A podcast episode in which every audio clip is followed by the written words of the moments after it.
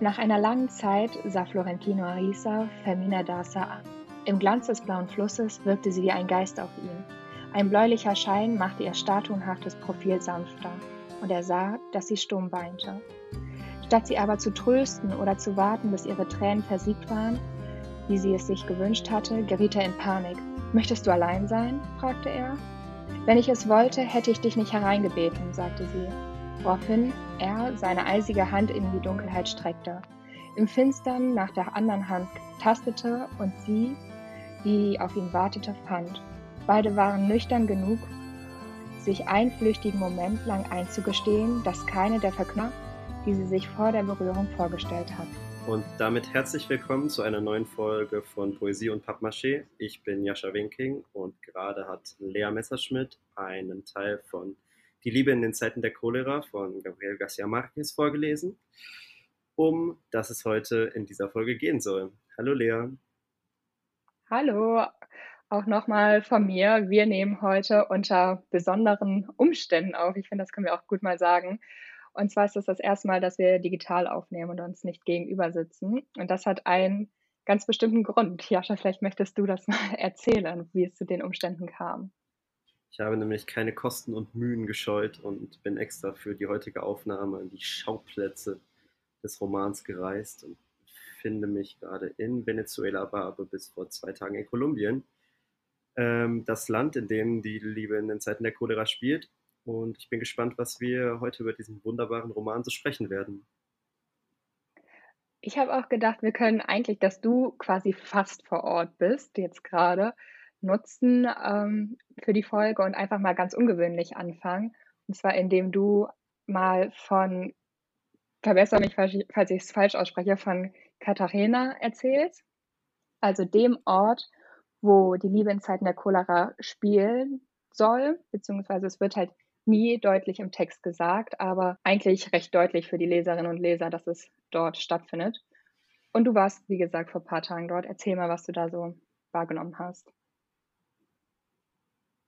Ähm, also erstmal, ich weiß nicht, wird, der Name selbst wird ja anscheinend nicht genannt im, im Buch. Ähm, ich habe das gar nicht so genau darauf geachtet, aber die, der Vorort zum Beispiel, ähm, in dem ein Selbstmord stattfindet, Rezemani, wird genannt und verschiedene Gebäude in Katharina werden mit Namen benannt. Also es ist eindeutig, dass es sich dabei um eben jene Stadt handelt. Ähm, und wer Cartagena nicht kennt, ist eine, eine Stadt an der kolumbianischen Karibikküste. Es ist ein unfassbar warmer Ort. Ähm, eigentlich jeden Tag 35, 37, 38 Grad und 70, 80, 90 Prozent Luftfeuchtigkeit. Ähm, das macht das Atmen und das Leben schwer und alles verläuft irgendwie in, in Zeitlupe. Naja, jedenfalls dort spielt eben diese, ähm, diese Liebesgeschichte, die mit dem Todestag von ähm, dem Arzt Dr. Juvenal Urbino beginnt ähm, der gleichzeitig auch der Todestag von äh, Saint-Amour ist, seinem, seinem Schachpartner. Und jener Dr. Juvenal Urbino findet eben seinen Freund Saint-Amour, der sich umgebracht hat, in seinem Zimmer. Ähm, das ist die Einstiegsszene und dann wird die Geschichte quasi von Anfang an erzählt. Dann werden 50 Jahre zurückgespult und die Geschichte wird von, von Beginn an erzählt. Eben eine junge Liebe zwischen der dann Ehefrau dieses Arztes, des Dr. Juvenal Urbino, die Ehefrau heißt Fermina Dassa, und einem jungen Telegrafisten mit dem Namen Florentino, ähm, Florentino Arisa. Und die Geschichte entwickelt sich so, die beiden sind Jugendliche, Jugendliche schreiben sich Liebesbriefe, der Vater von Fermina kommt aber irgendwann dahinter und verbietet diese Liebe, weil er sich für seine Tochter ähm, einen anständigen Mann wünscht und keinen Telegrafisten, so wie er sagt. Ähm, ja, nach einiger Zeit geht Fermina auch darauf ein und heiratet dann eben jenen Arzt, von dem ich eben schon gesprochen habe in der ersten Szene. Ähm, und Florentino Arisa aber bleibt ewiger Junggeselle, kann immer nur fünf Jahrzehnte lang an äh, Fermina denken. Und irgendwann kommen wir dann wieder zurück zu der, zu der Einstiegsszene, nämlich den, zum Tod des, des Doktors. Und in diesem Moment, als ähm, Florentino Arisa hört, dass Dr. Juvenal Urbino gestorben ist, macht er sich direkt auf den Weg ähm, zu Fermina Dassa und gesteht ihr einmal mehr nach 50 Jahren erneut seine Liebe. Ja, und die beiden ähm, nähern sich an und finden dann schließlich nach 53 Jahren wieder zueinander. Da werden wir dann wahrscheinlich gleich auch noch auf das Ende vor allem ähm, nochmal darauf zurückkommen. Äh, jetzt aber zu der Ausgangsfrage zurück. Äh, Katharina, ist ganz wichtig, dass man so mehr oder weniger weiß, worum es in dem, in dem Roman geht, damit man auch ein bisschen den, die Wichtigkeit der Stadt versteht. Ähm, Cartagena ist eine sehr, sehr romantische Stadt, würde ich sagen. Sehr viele Kolonialbauten. Es war ja ganz lange die wichtigste Stadt der Spanier in Südamerika. Ähm, ich glaube, 1821 hat sich Kolumbien von Spanien losgelöst und bis dahin war Cartagena eigentlich die wichtigste Stadt in, Südamerika. Die Spanier haben alles über Cartagena raus und rein transportiert. Und heute ist sie halt die bedeutendste Kolonialstadt des Kontinents, die man noch angucken kann. Also die, die Altstadt fühlt sich halt an wie in der Zeit stehen geblieben. Ganz viele Holzhäuser in bunten Farben, in Pastellfarben, gelb, ein bisschen blau und rot auch, mit ähm, blumenbedeckter Veranda. Und im Prinzip fühlt sich die, die Altstadt nicht an wie eine normale südamerikanische Stadt. Also Cartagena heute, das muss man dazu sagen, die moderne Stadt ist ein, eigentlich eine ziemlich große Stadt, ich glaube eine Million oder sogar anderthalb Millionen Einwohner, aber diese Altstadt, die eben noch so ist wie vor 200 Jahren, das ist ähm, der Touristen-Hotspot in Kolumbien und wird deswegen auch gepflegt und gehegt und es gibt sehr viel Polizei und es fühlt sich wirklich alles so an, wie es sich damals angefühlt hat. Und wenn man das Buch gelesen hat, dann kann man sich sehr gut da hineinversetzen. Viel besser als in anderen Büchern. Ähm, also weiß nicht, wir hatten vor ein paar Wochen ja, ja ähm, Hemingway als Thema im Podcast. Und wenn wir heute nach Paris reisen, ist es recht schwierig, uns die Zeit zurückzuversetzen, weil natürlich die ganzen Orte einfach nicht mehr existieren. Und das ist in Cartagena eben nicht so. Die, die ganzen Orte, die äh, Garcia Marquez da beschreibt, die Geschichte spielt so zwischen 1880 und 1930 ähm, die existieren quasi alle noch. Und man kann diesen, ja, diese Romantik spüren. Man kann aber auch noch spüren, diese Armut, die damals in der Stadt geherrscht hat, ähm, die eben auch die, ja, der Cholera geholfen hat, sich zu verbreiten, ähm, die damals immer wieder gewütet hat, die verschiedenen Krankheiten, ganz grundsätzlich. Und so ist es irgendwie eine, eine Stadt, die ein bisschen in der Zeit stehen geblieben ist, die natürlich auch für die Touristen so konserviert wird, aber die trotzdem ihren, ihren Zweck erfüllt und uns in diese Zeit zurückversetzt. Was glaubst du, was hat ähm, Marquez für die Stadt quasi für eine Bedeutung? Ist das eine präsente Person, wenn man sich überlegt, er war ja eigentlich so der Autor ähm, aus dem lateinamerikanischen Raum, der auch in Europa angekommen ist und vor allem ja auch den Nobelpreis bekommen hat. Wie präsent ist er jetzt in der Stadt? Sehr präsent. Ähm, er kommt nicht aus Cartagena, sondern aus Aracataca. Das ist so 150, 200 Kilometer entfernt. Das ist ein kleiner Ort im Landesinneren. Ähm, er ist aber dann von Aracataca nach Barranquilla gezogen, also an die, an die Karibikküste und dann nach Bogotá, also die Hauptstadt von Kolumbien, zum Studieren, zum Jurastudium. Hat sich dann aber relativ schnell entschieden, ähm, Schriftsteller werden zu wollen und das ging am besten in Cartagena, weil es da eine größere Zeitung gab, für die er erstmal als Journalist arbeiten konnte und weil seine Eltern gerne wollten, dass er Jura weitermacht, hat er gesagt, okay, aber dann komme ich wieder näher an zu Hause ran und mache das in Cartagena zu Ende. Hat er nie gemacht, aber ist dann eben da gelandet, hat auch heute noch ein Haus da. Also er ist vor sieben Jahren verstorben, aber seine Familie und äh, die Stiftung hat noch immer ein Haus da. Ähm, und man kann wirklich, also ich habe es auch gemacht, ich habe in dem Buch ein paar Orte gesucht ähm, und bin die abgelaufen einfach, wo, das, wo der Roman spielt. Und es gibt auch verschiedene Referenzen an ihn. Wie spannend. Also, was waren das denn dann für Orte? Und vielleicht kannst du uns da noch mal so ein bisschen mehr mitnehmen. Ähm, ich habe den Roman auf Spanisch gelesen, deswegen musst du mir helfen mit den, mit den Ortsbezeichnungen. Also es gibt äh, Portal de los Dulces, ist zum Beispiel das Portal der Süßwaren wahrscheinlich. Ja. Äh, Portal de los Escribanos ist das Portal der Schriftsteller, der Schreiber, irgendwie so müsste es heißen.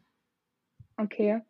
Ja gut, also ich. Also im Prinzip, lass es mich erklären, ähm, da wo zum Beispiel, wo Florentino Ariza zum Beispiel die Liebesbriefe schreibt für andere Pärchen. Das ist ja quasi sein Job. Er, er, schreibt für Paare, die nicht schreiben können oder die Analphabeten sind, schreibt er Liebesbriefe. Und das macht, tut er halt am Portal de los Escribanos, also am äh, Portal der, der Schreiber.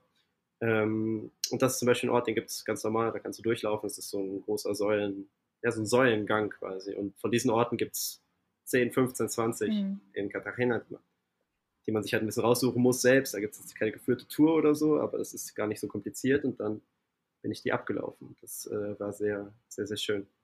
Ich finde das auch jetzt gerade die Szene, die du beschrieben hast oder so diese Vorgehensweise von Florentino, dass er sagt, okay, ich weiß nicht, wohin ich mit meiner ganzen Liebe zu Fermina soll und er geht dann quasi, setzt sich dann halt in dieses Portal, wie du gesagt hast, um da Liebesbriefe für andere Pärchen zu schreiben. Das fand ich ähm, allein schon vom Sprachbild von, als Metapher total stark und war auch was, was, worüber ich länger nachgedacht habe, weil da, glaube ich, so auch dieser Widerspruch der beiden männlichen Protagonisten deutlich wird. Also, ähm, dass Dr. Juvenal Urbino eher so der rational Denkende ist und Fermentino, Florentino ähm, eher emotional gepolt ist. Beiden männlichen Charaktere sind sicherlich äh, komplett konträr zueinander. Ich, es gibt ja auch die Stelle, wo ähm, Fermina von ihrem Mann genervt ist, weil der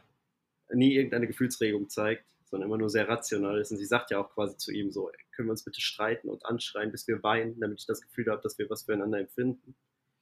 Ähm, insofern hast du da auf jeden Fall recht. Dieses, ähm, diese Schreiber gibt es übrigens auch heute noch. Die sind an einem anderen Ort, aber so, keine Ahnung, 200 Meter weiter. Aber die machen auch heute den Job, dass sie Karten schreiben für, ich weiß nicht, ob für Analphabeten, aber zumindest für Leute, die nicht gut schreiben können. Das äh, gibt es immer noch. Das ist interessant. Ach, ich hatte das eigentlich eher als literarisches Element gewertet und nicht als was, was irgendwie wirklich so passiert einfach nur sagen, dass, äh, dass in einem Land, in dem vielleicht die Analphabetenquote ein bisschen höher ist, also mittlerweile hat Kolumbien natürlich auch in den Griff gekriegt, aber die halt dann vor 100 Jahren vielleicht höher war, als sie vor 100 Jahren in Europa war, ähm, dass es natürlich irgendwie eine wichtige Dienstleistung war, wenn du ein offizielles Schreiben schreiben musstest, aber deiner Familie niemand schreiben konnte, dann musstest du irgendjemanden haben, der es machen konnte. Ja, obwohl ich bei dem äh, Beruf, dem Florentino danach gegangen ist, eher das Gefühl hatte, dass es da um das reine Schreiben hinausgeht, sondern mehr auch um diesen emotionalen Aspekt. Also nach dem Motto, keiner kann äh, die Liebe so, so einzigartig in Worte fassen wie er. Dass es nicht mehr um das Handwerk des Schreibens geht. Ja, das ist richtig. Das äh, habe ich, hab ich auch so gelesen. Was ich auch sehr, sehr spannend an dem Buch fand, war einfach die Erzählart oder die Erzählreihenfolge. Wie du eben schon am Anfang geschildert hast, es fängt eigentlich an mit diesem tragischen Unfall, also der, wie der Ehemann von Fermina verstirbt. Und dann ist das aber so, dass sich, dass man quasi wieder zurückgeholt wird und zurückgeschmissen wird in der Zeit und auch die Perspektiven, aus denen die Geschichte erzählt wird, wechseln. Also ich habe das so beobachtet, ich weiß nicht, ob du das anders wahrgenommen hast, dass jedes Mal, wenn sich die Protagonisten begegnet sind, dass sich dann auch irgendwie die Perspektive gewechselt hat und man hat dann, wurde dann wieder abgeholt, was ist in der Zwischenzeit bei Florentino passiert, während Fermina mit ihrem Ehemann in Paris, der, also für die Flitterwochen war. Und das fand ich total spannend, weil ich das so auch noch nie gelesen hatte. Ja, das stimmt. Das habe ich auch so wahrgenommen. Ähm, nicht immer, aber ich weiß, worauf du hinaus willst. Das ist so. Ich finde ganz, ganz spannend generell, dass er irgendwie. Also, es ist ja ein bekanntes Stilmittel, irgendwie mit dem Ende anzufangen und das dann einfach ähm, also das Ende an den Anfang zu stellen und dann die Geschichte von Anfang an zu erzählen. Aber das ist ja nicht so, weil er fängt ja nicht mit dem Ende an, sondern er fängt so mit, das, mit einer Begebenheit an, die so nach drei Viertel der Zeit ungefähr, ähm, also wenn man das chronologisch sieht, stattfindet, nämlich der Tod des, des Doktors. Also es ist ja nicht das Ende, sondern das Ende ist, dass dann äh, Florentino und Ferramina wieder zueinander finden. Das fand ich auch fand ich sehr spannend, weil ich das so auch noch nie gelesen habe, zumindest nie bewusst. Ja, ich wäre auch richtig gerne mal bei dem Schreibprozess dabei gewesen. Also man, man merkt einfach, dass diese Geschichte mit sehr, sehr viel Liebe zum Detail, aber auch mit einfach mit einem sehr großen, mit einer sehr großen künstlerischen Fähigkeit verfasst wurde. Ähm, und dass man das dann halt so aufbröseln kann, was wir jetzt gerade geschildert haben, das finde ich echt faszinierend. Ich glaube, dass man da viel auch mitnehmen kann als schreibende Person. Ich weiß nicht, ob du es gelesen hast, aber es ist ja die, die Geschichte seiner Eltern, zumindest die verbotene Liebe. Ähm, die beiden, also es, sein Vater war auch Telegraf, äh, seine Mama kam auch aus einer eher besseren, in Anführungsstrichen, also eher bürgerlicheren Familie. Der Vater hat die Liebe immer abgelehnt. Ähm, ja, und die beiden haben, beiden haben dann irgendwann zu sich gefunden. Das hat zum Glück keine 53 Jahre gedauert, weil sonst ähm, hätten wir die Bücher von Garcia Marquez vermutlich heute nicht. Aber zumindest die Liebesgeschichte an sich ist, ist die seiner Eltern. Das ist mir tatsächlich neu, das ist spannend, dass er sich dann auch da hat inspirieren lassen. Du hast ja auch andere Werke von ihm gelesen, das würde mich auch sehr interessieren. Also ähm, inwiefern heben die sich davon ab und ist das so die Liebe in Zeiten der Cholera, ist das, sticht das für dich heraus oder geht das damit einher? Wie, wie würdest du das einschätzen? Also Garcia Marquez hat ja 1982 den Nobelpreis bekommen und man sagt, dass er den vor allem für 100 Jahre Einsamkeit bekommen hat, was ja, würde ich sagen, so eines der 20, 30 bekanntesten Bücher so der Menschheitsgeschichte ist. Was ich aber gar nicht so gut finde. Ist, also für mich ist es so ein bisschen das kolumbianische Buddenbrooks. Ähm, Thomas Mann, hoffentlich sieht es mir nach, aber ich bin gar nicht so ein Freund von diesen ähm, ewig langen Familiengeschichten und 100 Jahre Einsamkeit ist auch ein bisschen so. Natürlich mit mehr magischem Realismus, aber fand ich gar nicht so gut. Und ich finde eben seinen anderen großen Roman, äh, Die Liebe in Zeiten der Cholera, ist, ist sein bestes Buch. Ähm, die Leute streiten sich halt darüber, ob es 100 Jahre Einsamkeit oder Liebe in Zeiten der Cholera ist. Für mich ist es halt das und auch mit großem Abstand. Ähm, es gibt noch viele andere Bücher. Also ich glaube, er hat allein 19 Romane veröffentlicht. Ich bin mir jetzt nicht ganz sicher, ob die Zahl stimmt, aber so ungefähr auf jeden Fall. Ähm, Chronik eines angekündigten Todes kennt man ja irgendwie, weil die, die Medien in Deutschland das gerne als Titel benutzen. Also Chronik eines angekündigten. Immer wenn irgendwas passiert ist, findest du irgendwo eine Überschrift mit Chronik eines angekündigten. Und es gibt noch verschiedene andere. Ähm, die Liebe und andere Dämonen zum Beispiel finde ich sehr gut. Ist, was man über die Liebe in Zeiten der Cholera sagen muss, ist, dass ich es nicht so magisch realistisch finde wie zum Beispiel 100 Jahre Einsamkeit. Also ich finde, da gibt es relativ wenige wirklich magisch realistische Szenen. Bei 100 Jahre Einsamkeit ist es ein bisschen anders. Da, weiß nicht, gibt es irgendwie fliegende Jahrmarktverkäufer und so. Was wolltest du sagen? Ja, vielleicht äh, definieren wir mal kurz den, diesen Begriff magischer Realismus. So, ähm, magischer Realismus ist die, also ja, vereinfacht erklärt, bettet ein Autor ein, ein magisches Element ähm, oder ein übernatürliches Element meinetwegen auch in einen äh, normalen Kontext ein, sozusagen, und macht kein großes Aufheben darum. Also, um das Beispiel jetzt noch vorzuführen, in 100 Jahre Einsamkeit wäre es dann so, ähm, es ist eine ganz normale Szene und dann fliegen diese Jahrmarktverkäufer auf ihren fliegenden Teppichen vorbei und dann wird das in einem Halbsatz erwähnt, aber das wird jetzt nicht als außergewöhnlich erwähnt und auch die Protagonisten sehen das nicht als außergewöhnlich an die Dorfleute gehen dann halt zu denen und kaufen ihre Sachen und gehen dann wieder. Und das ist eigentlich ein Paradebeispiel für magischen Realismus, dass ähm, eine übernatürlich, übernatürlich magische Szene in einen ähm, natürlichen Kontext eingebettet wird und das nicht groß, große Erwähnung findet, sondern die Handlung einfach ganz normal weitergeht. Oder, und dass es auch keine Einbildung von irgendjemandem ist, sondern dass es wirklich passiert. Und um das nochmal vielleicht ein bisschen klarzustellen, dann im Vergleich zu Fantasy zum Beispiel, ähm, da ist ja klar, also da ist das ganze Setting nicht natürlich, sondern da befinden wir uns schon in einem, ähm, in einem Setting, das von vornherein, von dem von vornherein klar ist, dass es äh, nicht natürlich ist, sondern dass es halt fantastisch ist. Und das ist beim magischen Realismus nicht so. Ist denn der magische Realismus als literarische Epoche irgendwie zu werten? Oder könnte ich jetzt heute auch ein Werk schreiben, was ähm, unter diese literarische Strömung irgendwie fallen könnte? Könntest du. Magischer Realismus ist ein Stil, keine Epoche, deshalb äh, gibt es auch heute noch magisch-realistische Romane, also zum Beispiel ähm, Isabel Allende, also es ist vor allem ein südamerikanischer Stil, deswegen, aber zum Beispiel Isabel Allende ist ja auch eine sehr bekannte Schriftstellerin, die auch vielfach ins Deutsche übersetzt wurde, in alle anderen möglichen Sprachen, ähm, chilenische Schriftstellerin und sie schreibt immer noch. Ähm, es erscheinen also immer noch andauernd magisch-realistische Romane. Das Ding ist halt, dass das ursprünglich, also so im ganz engen Sinne bezeichnet das halt so die, die Literatur des lateinamerikanischen Booms, so um eben Gabriel Garcia Marquez und Mario Vargas Llosa, Alejo Carpentier, das sind so einige von den ganz großen Aushängeschildern. Das war so in den 60er, 70ern, aber das ist auf keinen Fall abgeschlossen. Sondern es ist einfach ein Stil, den wird es wahrscheinlich auch in 200 Jahren noch geben. Um jetzt nochmal auf die Liebe in Zeiten der Cholera zurückzukommen, Hast du das Gefühl, oder du hast es ja gerade eigentlich schon angedeutet, dass es weniger für dich ein Werk des magischen Realismus ist. Gab es trotzdem irgendwie Stellen, wo du gesagt hast, da la lassen sich irgendwie schon Bezüge zuziehen? Also ich finde, die, eine der letzten Szenen geht in die Richtung, als die, ähm, die Cholera-Flagge gehisst wird. Also es, die Situation ist folgende, nach 53 Jahren finden dann Florentino Arisa und Fermina Dassa endlich wieder zueinander, hin und her. Ähm, und irgendwann unternehmen sie eine gemeinsame Flussreise auf dem, also Kolumbien wird von einem großen Fluss durchteilt. Ähm, der war halt damals ganz bekannt für seine, Dampfsch äh, für seine Dampfschiffe. Und dann fahren die halt diesen Fluss runter. Und was man dazu wissen muss, ist, dass Florentino Arisa dann der Besitzer dieser Flussschifffahrtsgesellschaft ist, ähm, die er dann geerbt hat, ich weiß nicht, 10, 20 Jahre zuvor. Und da fragt er seinen Kapitän dann, ja, was, was muss ich tun, damit hier alle Passagiere verschwinden? Und dann sagt der Kapitän, aber Chef, Sie sollten das ja am besten wissen, wir haben ja Verträge mit äh, den Passagieren natürlich, aber auch Frachtverträge.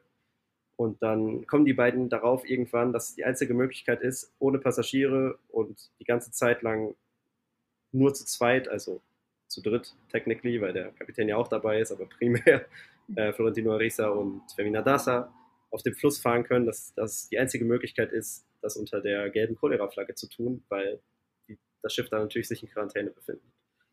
Und das wird dann gemacht, die wird dann gehisst, dann äh, fahren sie halt, also es wird nicht gesagt, weil das Roman dann zu Ende geht, aber prinzipiell für immer, in Anführungsstrichen, diesen Fluss hoch und runter. Und das ist natürlich eine Szene, die äh, schon ein bisschen unrealistisch ist, in Anführungsstrichen.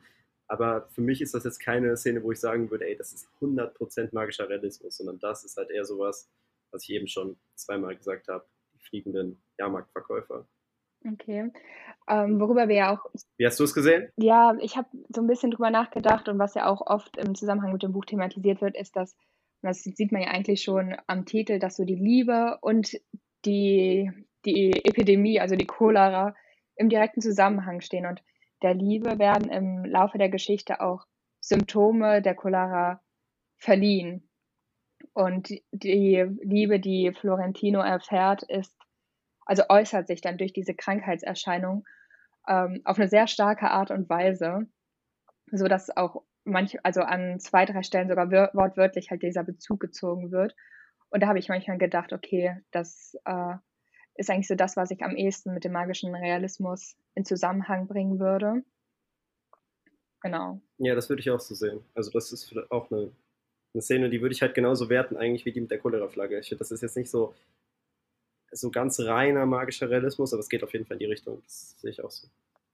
Worüber ich gerade noch so ein bisschen rätsel, ist, ob man, dass er quasi 51 Jahre, neun Monate und vier Tage darauf gewartet hat, seine große Liebe auszuleben und eigentlich auch sein ganzes Leben dieser Liebe gewidmet hat, ob man das als äh, magischen Realismus abstempeln kann oder möchte, darüber bin ich mir irgendwie sehr, sehr unsicher. Was denkst du darüber?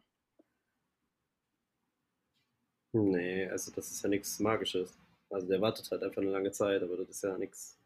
Aber dass, dass Hermina ähm, oder dass die beiden überhaupt keinen Kontakt haben und er trotzdem halt, oder dass Fermina dann trotzdem so präsent in seinen Gedanken ist, das fand ich schon auch bemerkenswert. Und das geht ja über das, ähm, was jetzt Realität ist, um mal auch ganz dicht bei dem Begriff zu bleiben, eigentlich hinaus. Oder siehst du das anders? Ja, für mich steigert er sich einfach sehr in diese Liebe rein. Also ich hm. finde, das ist nicht magisch. Okay. Ja, gut. Also was nicht heißt, dass ich recht haben muss, aber ich habe es einfach ja, ja, also, nicht so, also ich finde es nicht so. Ich, ich habe mich nämlich nur darüber gewundert, dass halt wahrscheinlich, aber hängt das dann damit zusammen, dass Marquez allgemein irgendwie so die Person ist, die mit dem magischen Realismus in Zusammenhang gebracht wird. Aber bei vielen Texten, die ich dann über das Werk gelesen habe, hatte ich immer das Gefühl, dass da auf den magischen Realismus gepocht wird und war mir aber selber dann auch unsicher, wo, wo kann man dann die Grenzen ziehen. Deswegen hatte ich das da noch drauf mhm. übertragen. Was ich auf jeden Fall sehr bemerkenswert finde, ähm, ist einfach auch die Bezüge zum Jetzt. An manchen Stellen hatte ich das Gefühl, okay, da ist das Buch sehr unschön gealtert. An anderen Stellen ist es aber irgendwie aktueller denn je, wenn man sich mal die Corona-Lage anguckt und äh, das dann irgendwie auf die Cholera überträgt. Also vor allem diese Quarantäne auf dem Schiff, dass das ähm, vor Mhm. 200 Jahren dann das Thema war, das ist irgendwie man hat man liest es noch mal ganz anders, als wenn man es jetzt zum Beispiel vor 2 Jahren gelesen hätte, denke ich. Die Verkäufe sind auch arg in die Höhe geschnellt. Ich glaube, auf, auf, also ich bin mir nicht mehr sicher, wie rum, aber es war einmal, ich glaube, 200 Prozent, einmal 600 Prozent. Also entweder auf Spanisch 200 und, und auf Englisch 600 Prozent mehr verkauft während der Pandemie oder halt andersrum. Aber wie dem auch sei, auf jeden Fall arg in die Höhe gegangen, die Verkäufe. Also die Leute brauchen Pandemie-Lektüre, das können wir festhalten. Ja, ist ein bisschen, bisschen wie mit äh, die Pest. Jascha, ich habe außerdem gelesen, dass der Begriff Cholera auf dem, also auf Kolumbianisch auch mit Wörtern wie Hitze oder Leidenschaft zu übersetzen ist. Und das würde dem Titel ja nochmal eine ganz neue Bedeutung, eine neue, ganz neue Ebene bemessen. Stimmt das? Ich bin ja jetzt nicht so, so sicher in der Sprache wie du. Ja, schon, aber das wird eigentlich nicht verwendet. Also ich bin mir nicht sicher, ob das wirklich ein Wortspiel ist. Aber vielleicht möchtest du einmal äh, den Titel auf der Originalsprache vorlesen, damit wir auch einmal so diesen Klang mitbekommen. El amor en los tiempos de cólera. Ich finde, es hört sich, hört sich einfach auch schöner also, als in Deutsch. Es hat auch ein sehr schönes Cover. Also ich meine, das können jetzt die ähm, Hörerinnen und Hörer nicht, nicht sehen, aber du kannst es ja sehen. Ich finde, warte mal. Ich finde, es sieht sehr schön aus. Da dieser, Ja. Siehst du diesen, diesen Flussdampfer? Sehr verpixelt Sehr schön sehe ich. Rot und lila sehe ich. Oh, echt? Das tut mir leid. Ähm, Im Original ist es nicht verpixelt. Da kann man dem Verlag nichts vorwerfen. Jascha, was macht denn in deinen Augen die Liebe in Zeiten der Cholera so literarisch und ähm, ja, was macht eigentlich aus dieser Liebesgeschichte etwas ganz Besonderes? Ich glaube, es gibt zwei, zwei Gründe primär. Zwei Gründe primär, ob das war, man das so sagen kann. Aber anyway, ähm, erstens der Stil. Also ich glaube, dass einfach die Art und Weise, wie Garcia Marquez schreibt, einfach sehr besonders ist. Gar nicht so greifbar. Also wenn du mich jetzt fragst, ja, was ist denn da so, so toll? Also bei Hemingway könnte ich dir jetzt sagen, der schreibt halt so ganz, ganz knapp. Bei Garcia Marquez würde ich eher sagen, das ist halt ein relativ typischer lateinamerikanischer Autor. Also er schreibt halt dann eher ausschweifend. Nicht, nicht so ausschweifend, dass es unangenehm wird, aber sehr, sehr bildreich, sehr bildstark. Ähm, und einfach sehr schön, was auch immer das heißen mag, weil das ist ein sehr, sehr, sehr schwammiger Begriff, aber ich weiß nicht, wie es dir ergangen ist, aber jedes Mal, wenn ich irgendwas von ihm lese, denke ich so, das ist schön. Ich finde einfach auch den Klang oder den Ton seiner Sätze bemerkenswert, wie du sagst, halt irgendwie so diese, diese Wortegewalt ähm, und auch die Dichte der Metaphern finde ich sehr, sehr schön und das, das ist einfach, genau, man wird halt so richtig in diesen, in diesen Klang, wie er die Geschichte erzählt und es ist ja eigentlich auch ein reines Erzählen. Es gibt nur ganz, ganz wenige Dialoge. Ähm, da wird man so richtig mit reingerissen.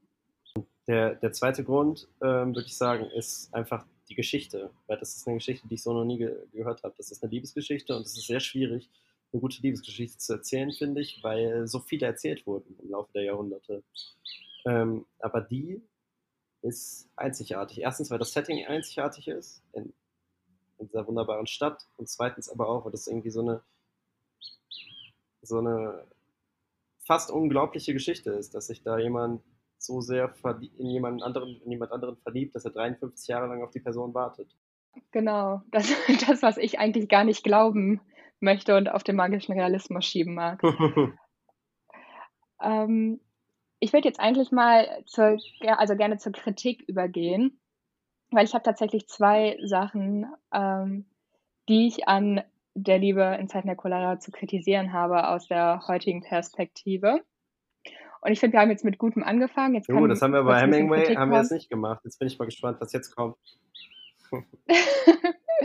ja, wir wachsen doch auch, mein Lieber. Ähm, erstmal, genau, eine Stelle, wo die mir so ein bisschen, mit der ich mich sehr schwer getan habe, war diese Liebschaft, die ähm, Florentino zeitweise mit einem 14-jährigen Mädchen hatte. Und in der Zeit war der Herr auch schon über 60 Jahre alt. Und die wird auch sehr, sehr deutlich geschildert und auch so diese Abhängigkeit, diese emotionale Abhängigkeit, das war einfach so. Ich habe habe das auch nochmal, ich habe mich da auch nochmal weiter informiert. Also das war wohl auch zu der Zeit so, auch im europäischen Raum. Aber ähm, trotzdem, das dann so zu lesen, das war einfach was, wo ich sage, okay, das ist mir so ein bisschen sauer aufgestoßen. Das hat so für mich auch ein bisschen dieses Leichte und das einfach sich treiben lassen so ein bisschen genommen.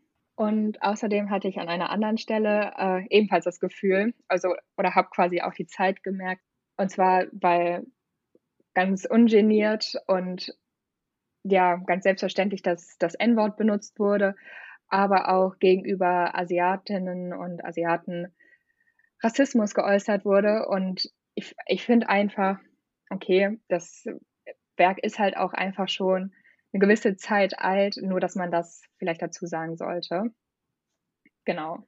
Ähm, was möchtest du an dem Werk kritisieren oder positiv anmerken?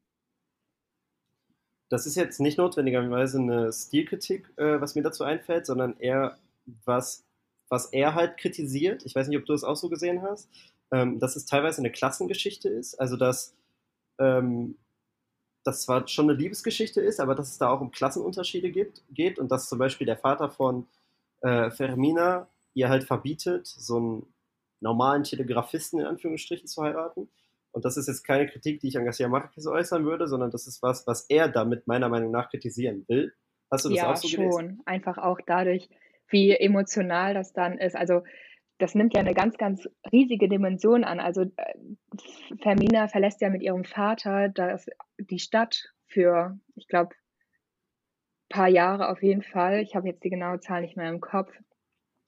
Aber diese Dramatik und diese schon fast Übertreibung, weil, und das halt nur dieses Verlassen der Stadt tritt nur ein, weil sie, weil ein Liebesbrief gefunden wurde. Ähm, es ist für mich eigentlich schon auch eine deutliche Kritik daran, wie, wie festgefahren halt so diese elitären Gruppen sind. Und das lässt sich ja auch dann auf äh, Marquez ähm, ja, politische Gesinnung eigentlich auch ganz gut übertragen, würde ich sagen. Ja, das stimmt. Ich finde das, find das sehr interessant, weil diese ganzen, also ich meine, Spanien ist ja immer noch ein ziemlich konservatives Land und gerade die spanischen Städte vor 100, 150 Jahren ja, eher vor 200, sagen wir mal, die halt sich dann, die dann gerade noch so im Prozess der Selbstfindung waren, weil die Unabhängigkeit halt gerade mal 50 oder 100 Jahre her war, ähm, waren ja wohl, wie man immer so liest, äh, erzkonservativ und, und sehr katholisch einfach. Und das spürst du ja heute, wenn du, ich weiß nicht, in, in Madrid oder in Südspanien so durch die Städte läufst, dann merkt man das ja immer noch, dass gerade so die, ja, so die obere Mittelschicht und Oberschicht, sagen wir mal, äh, sehr darauf bedacht ist, so unter sich zu bleiben und so diese konservativen Werte weiter zu pflegen. Und das finde ich ist, ein, ist sehr interessant, dass das auch in den, in den Kolonien so gepflegt wurde und dass sogar nach dann deren Unabhängigkeit die Menschen dort dieses, äh, ja, diesen eigentlich spanischen Habitus immer noch, noch weiter pflegen oder gepflegt haben. Ja, und das kann man schon auch sagen, dass er das ähm, mit dem Werk kritisiert. Hast du diese Kritik auch in seinem Gesamtwerk verspürt? Also Garcia Marquez ist auf jeden Fall so überzeugter Linker, wie eigentlich alle äh, Schriftsteller des Booms es zumindest am Anfang gewesen sind. Sein eigentlich ziemlich guter Freund im, lange gewesen und mittlerweile halt eher so Feind ist Mario Vargas Llosa, peruanischer Nobelpreisträger, ähm, der einfach ein Liberaler ist und mit dem er sich auch überworfen hat über politische Fragen, weil Garcia Marquez einfach sehr links ist oder gewesen ist und Vargas Llosa eben nicht. Äh, ob das jetzt in seinem Gesamtwerk so ist, das findet sich sicherlich nicht in jedem Buch, was ich gelesen habe. Also es gibt nicht in jedem Buch, das ich von ihm gelesen habe, so eine politische Dimension. Aber wenn man sich mit seiner Persönlichkeit beschäftigt und mit wem er so befreundet war zum Beispiel, mit wem er Briefe ausgetauscht hat, mit welchen politischen Persönlichkeiten auch, ähm, dann ist da ganz eindeutig zu sehen, dass er natürlich jemand war, der das, weiß nicht, den, die konservative Lebensweise, sagen wir, oder die, die Sichtweise ähm, tendenziell abgelehnt hat. Das auf jeden Fall. Ähm, wenn wir jetzt schon beim Gesamtwerk sind, es war das erste Buch, was ich aus dem äh, Raum gelesen habe, was mir auch sehr gut gefallen hat. Ähm, was kannst du mir denn jetzt empfehlen? Du bist ja quasi Profi auf dem Gebiet. Was kannst du jetzt als nächstes empfehlen, wenn ich mehr Stoff brauche? ähm, wenn, du, wenn, du, wenn du mehr von Garcia Marquez lesen willst, dann Chronik eines angekündigten Todes. Das ist auch nicht Ist kein, kein großes Buch, also ein großes Buch im Sinne von hat nicht viele Seiten, weiß nicht, vielleicht so 150 oder so. Ähm, in dem es ebenfalls darum geht, also da geht es um eine Blutrache, also auch konservative Gesellschaft. Ähm, wenn du äh, Empfehlungen von dem Kontinent haben willst, die Autoren des Booms sind wirklich gut. Also Marius Vargas hat gerade auch erst wieder ein neues Buch über den US-amerikanischen Putsch in Guatemala veröffentlicht. Ähm, hat aber, ich weiß nicht, auf Spanisch heißt das, glaube ich, also wenn ich es von Spanisch übersetze, heißt ein anderes Buch, glaube ich, Explosion in der Kathedrale. Ich weiß nicht, wie es auf Deutsch heißt, das ist auf jeden Fall auch ein sehr gutes Buch. Ähm, Magischer Realismus ist Pedro Paramo sehr gut und Juan Rulfo. Das kommt ein bisschen darauf an, was man lesen will. Das ist natürlich so, wie wenn ich dich jetzt frage, empfehle mir mal ein europäisches Buch. Das ist äh, ein bisschen schwierig, aber es gibt schon viel gute Literatur in Lateinamerika. Und das war jetzt auf jeden Fall schon mal ein Anfang, so dass ich da auch ein bisschen meinen Horizont erweitern kann. Ähm, genau, vielleicht wird dann auch da die nächste oder übernächste oder überübernächste Folge auch wieder ähm, aus, mit einem Werk aus dem Raum sein. Wir werden sehen. Ähm, auf jeden Fall kommt jetzt unsere berühmt-berüchtigte Frage. Also Jascha, wenn du Marquez beim Rum eine Frage stellen dürftest, welche wäre diese? Also ich hoffe erstmal, dass wir den Rum in dem Haus in Cartagena trinken würden. Ähm, und ich würde ihn fragen, warum er es gewagt hat, nur 87 Jahre alt zu werden. Ich wollte eigentlich noch viel mehr Bücher von ihm lesen. Okay, ich glaube, darauf wird er keine Antwort haben. Da muss ich dich leider enttäuschen. Möchtest du noch was empfehlen? Oh, gerne. Zuerst ähm, eigentlich alle anderen Bücher, die ich bis jetzt von ihm gelesen habe, fand ich gut. Wie gesagt, 100 Jahre Einsamkeit sollte man sich nicht davon blenden lassen, dass es halt so ein Weltbestseller ist, sondern ist ein bisschen mit Vorsicht zu genießen. Wenn man keine Lust auf so eine Familiensage hat, dann eher nicht. Dann würde ich eher mit anderen Büchern anfangen, die ich ja eben schon, schon genannt habe. Ähm, richtig interessant, aber ich weiß nicht, ob es das auf Deutsch gibt, sind seine, ähm, seine politischen Reportagen, also sein, äh, sein journalistisches Werk, weil er eigentlich Journalist war, auch. Äh, ich weiß aber nicht, ob die auch auf Deutsch erschienen sind, das müsste man dann mal gucken. Es gibt eine sehr gute Doku, die heißt auf Deutsch Schreiben, um zu leben. Die ist, glaube ich, natürlich bei Arte gelaufen. Wie könnte es anders sein? Ähm, die ist wirklich sehr, sehr gut und ist halt eine Doku über sein Leben. Die ist wirklich fantastisch. Ich sage es einfach nochmal. Und es gibt eine, natürlich, wie von jedem guten Schriftsteller, eine Stadtland-Kunst-Folge, also eine Art Stadtland-Kunst-Folge, die heißt irgendwas mit Liebe in Zeiten der Cholera. Ähm, durch das Katharina von, von Garcia Marquez oder so ähnlich. Findet man auf jeden Fall, wenn man das bei YouTube oder in der Arte-Mediathek sucht. Und da wird halt so ein bisschen das gemacht, was ich auch geschildert habe. So in einer Viertelstunde werden da so ein paar Orte besucht, ähm, die halt in, in dem Roman auftauchen und die halt wirklich der Stadt entnommen sind. Und zu aller, allerletzt, ähm, weil das einfach eine sehr gute Autobiografie ist, seine Autobiografie, die sich vor allem mit seinen jungen Jahren beschäftigt, heißt auf Deutsch Leben, um davon zu erzählen. Und ist schon eine Autobiografie, aber er hat halt gesagt, nicht das, was wir erinnern, ähm, äh, nicht das, was wir gelebt haben, ist, äh, ist das Leben, sondern das, was und wie wir es erinnern. Was so viel heißen soll wie nicht alles in der Biografie muss wahr sein. Ich erinnere mich halt einfach so daran und deswegen schreibe ich so. Und ich finde, das ist eigentlich eine sehr schöne, ein sehr schönes Motto für eine Biografie. Ich werde mich äh, heute Abend auf jeden Fall mit dem Film Die Liebe in Zeiten der Cholera beschäftigen, weil der Klassiker natürlich auch verfilmt wurde. Ich weiß nicht, hast du den Film schon geschaut? Ist das und es ist eine gute es ist eine Verfilmung. Gute Verfilmung. Es ist eine, es ist eine gute Verfilmung. Und zumal muss man natürlich sagen, dass die andere äh, Königin der Karibikküste, der kolumbianischen Shakira, den Soundtrack gemacht hat, weil die beiden befreundet waren. Ach, Fun Fact. Ja, das werde ich mir auf jeden Fall heute Abend mal anschauen. Genau. Und dann würde ich sagen, war es das für heute. Gut, dann beenden wir, dann beenden wir diese Folge, würde ich sagen, wie auch dass ja Marquez den Roman beendet hat. Ähm, mit den letzten Szenen aus Die Liebe in Zeiten der Cholera. Ja. Der Kapitän sah Fermina Dassa an und entdeckte auf ihren Wimpern das erste Glitzern winterlichen Reifs. Dann schaute er Florentino Arisa an, sah seine unerschrockene Liebe und erschrak über den späten Verdacht, dass nicht so sehr der Tod, vielmehr das Leben keine Grenzen kennt.